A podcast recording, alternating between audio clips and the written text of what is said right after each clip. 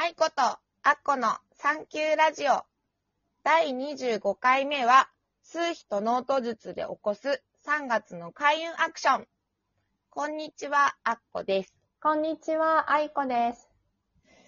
いやー、3月の3日、おひな祭りでございひまな祭りで。す。でも、愛子ちゃんの後ろにも、そうなの、可愛いそうなおひな様の。解消います。ほん見えとるかな？サイズ感的にはね、木でできてるのかな？あ、これね、なんか陶器でできてるんだよね。へー、陶器なんでめっちゃ可愛いそうなの。なんかずっとしまってた。うん。おひな様と代お代理様の位置がさ、うん。あ、関逆東と逆だ関った？西違うんだよ。え、そうなの？違う。うん。あのね、うん。なんかね、私もここに来る前はさ、うん。関東だどったじゃんか。っちがどっちなの？うん。えっとね、関東、えっと、多分それ関東方式だと思うんえだけど。そうなの？向かって、あれ？向かっどっちが向かってだっけ？あのね、ひだ左、左にお代理様来てるでしょ？そうだね。左にち。そうでしょ？そうね。向かって。これ関西逆やねん。あ、そうなの？そうそう。なんかへね、ーそれな、あの、こっちで、なだるんだけど、あのー京都とは、京都だと右側、お殿様になるんだね。それはなんでかっていうと、五章？五章を見てて、うちら。うん。こっちなんだね。うん。うちらはその、五章を見たときに、そういう位置関係で座るけど、うん。関東から五章を見たら逆に見えるよね。へえ。だからそうなん左。が、うん、なんだって。何にも意識しなかった。その左と右で違うっていうのもなんか、エスカレーターの、あの、立っている位置みたいな。右 とあ左そうそう、そんな感じ。なんか一応、左が上座なんだって。あの日本古来ではそうなんだね。なんで、うん音の、右と左で言ったらお殿様は左にうん。いる方がいいんだっけ、いるんだけど、み、なんだろう、み、見る角度で、その左右が逆転するからって聞いたんだけどな。そうなんだね。だから最初すごい置いちゃった？そうなんだ。でもそれ、うん、関東式で大丈夫だと思います。うちもずっと関東式でしたね。そういう意味では飾ってんの。だから未だに京都に、こう、どっか、こうね、行くと飾ってあるじゃん、この時期。うん。ちょっとうーって違和感、私は一瞬覚えますけど、京都の人はそれが普通なんだろうと。どうしよう。な、何にも、何にも考えずに見ていたんだけど。いや、そうだったんだ、ね。いいんですいいんです。まあまあね、そう。まあいいよね、季節のものがね、ね。家にあるっていいね、とかいう話をね、ね、してて。うん。そう、私も、まあおひな様などは全くもって飾りませんけど、もう飾らなくていいでしょ？もう飾らなくちゃ。むしろ。で、だけど、なんかあの、お花習ってるので、うんあの、桃の花をこの間生けまして、うん。素敵素敵。ここの、あの、床の間にね、神降り立つ間に生けております。でも、なんか桃の花は、すごい昔からあるんだけど、日本には、中国から伝わってあるらしいんだけど、意外に池間なんではいけないんだって。うーん。なんかで、過去にも全然文献とかはなかなかないけど、その、生け方としては、そう梅の花はブワって広がるから、こう、広がるように生けることができるけど、桃の花はまっすぐに刺すっていうのが一番の特徴なので覚えましょうってこの間言われて、いいですね。結構凛としてて可愛いけど。ねうん。まあ、うん女の人もね、強くなってますそうから。だよ。もう今は本当芯が強い、凛とした女性がね。本当に。本当よ。もうジェ、ジェンダーフリーの世の中になっちゃったんだから。そこと桃の花とどういう設定が？そうあるのか桃の節句がもう。そうそう。まあそうね。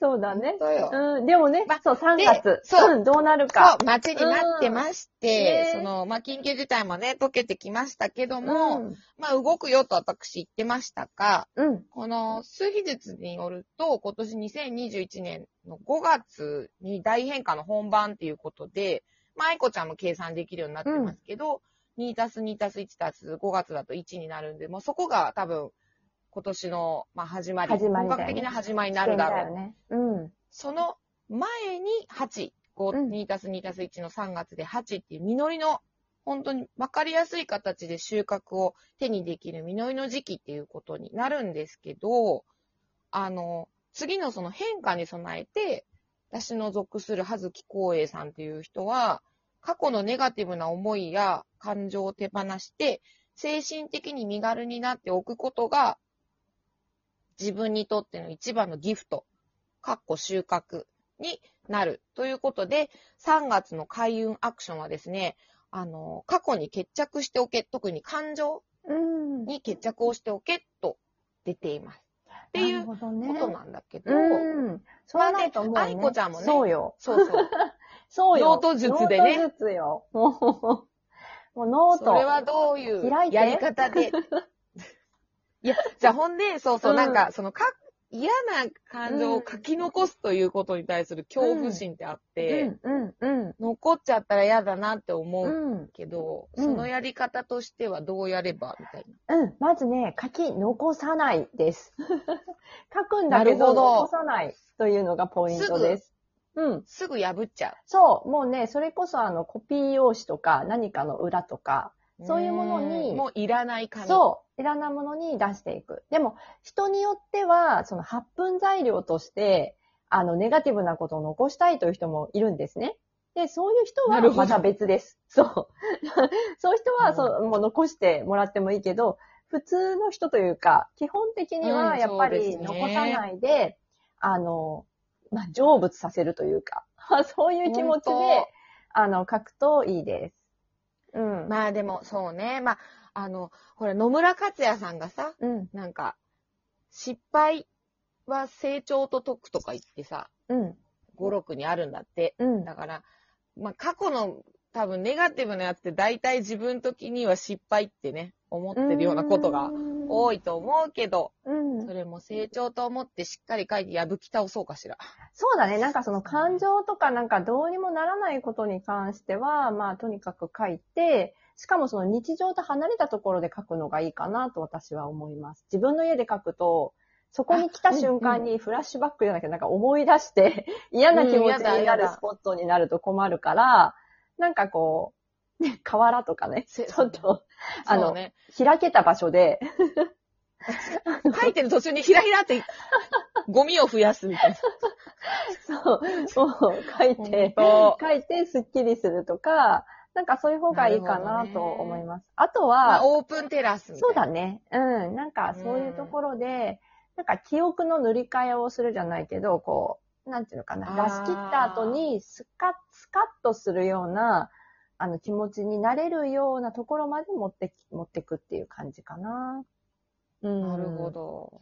まあでも、決別するって大事なんだな、過去の。そうだね。まあ、ここで身軽になっておいてね、うん。今年2021年のこの大変化っていうか、再生していくこの感じを一緒に楽しめたらい一番いいので、そうそうそうそう。まあ、リスナーの皆さんも、うん。私もやってみますんで。まあまあね、まあまあ、声が暗いのは気のせいかっていうのはでも、あの、海は出した方がいいから。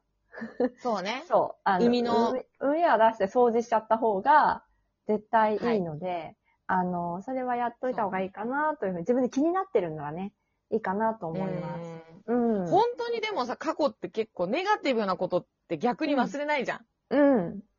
ね。なんかほんと変な話、小学校レベルまで戻れるみたいな。それはまたすごいけどね。くっそみたいな。あの担任みたいな。今あったら芝居たると思うの。絶対年下やろとか思って。やだほんとやだ。手放したいと思います。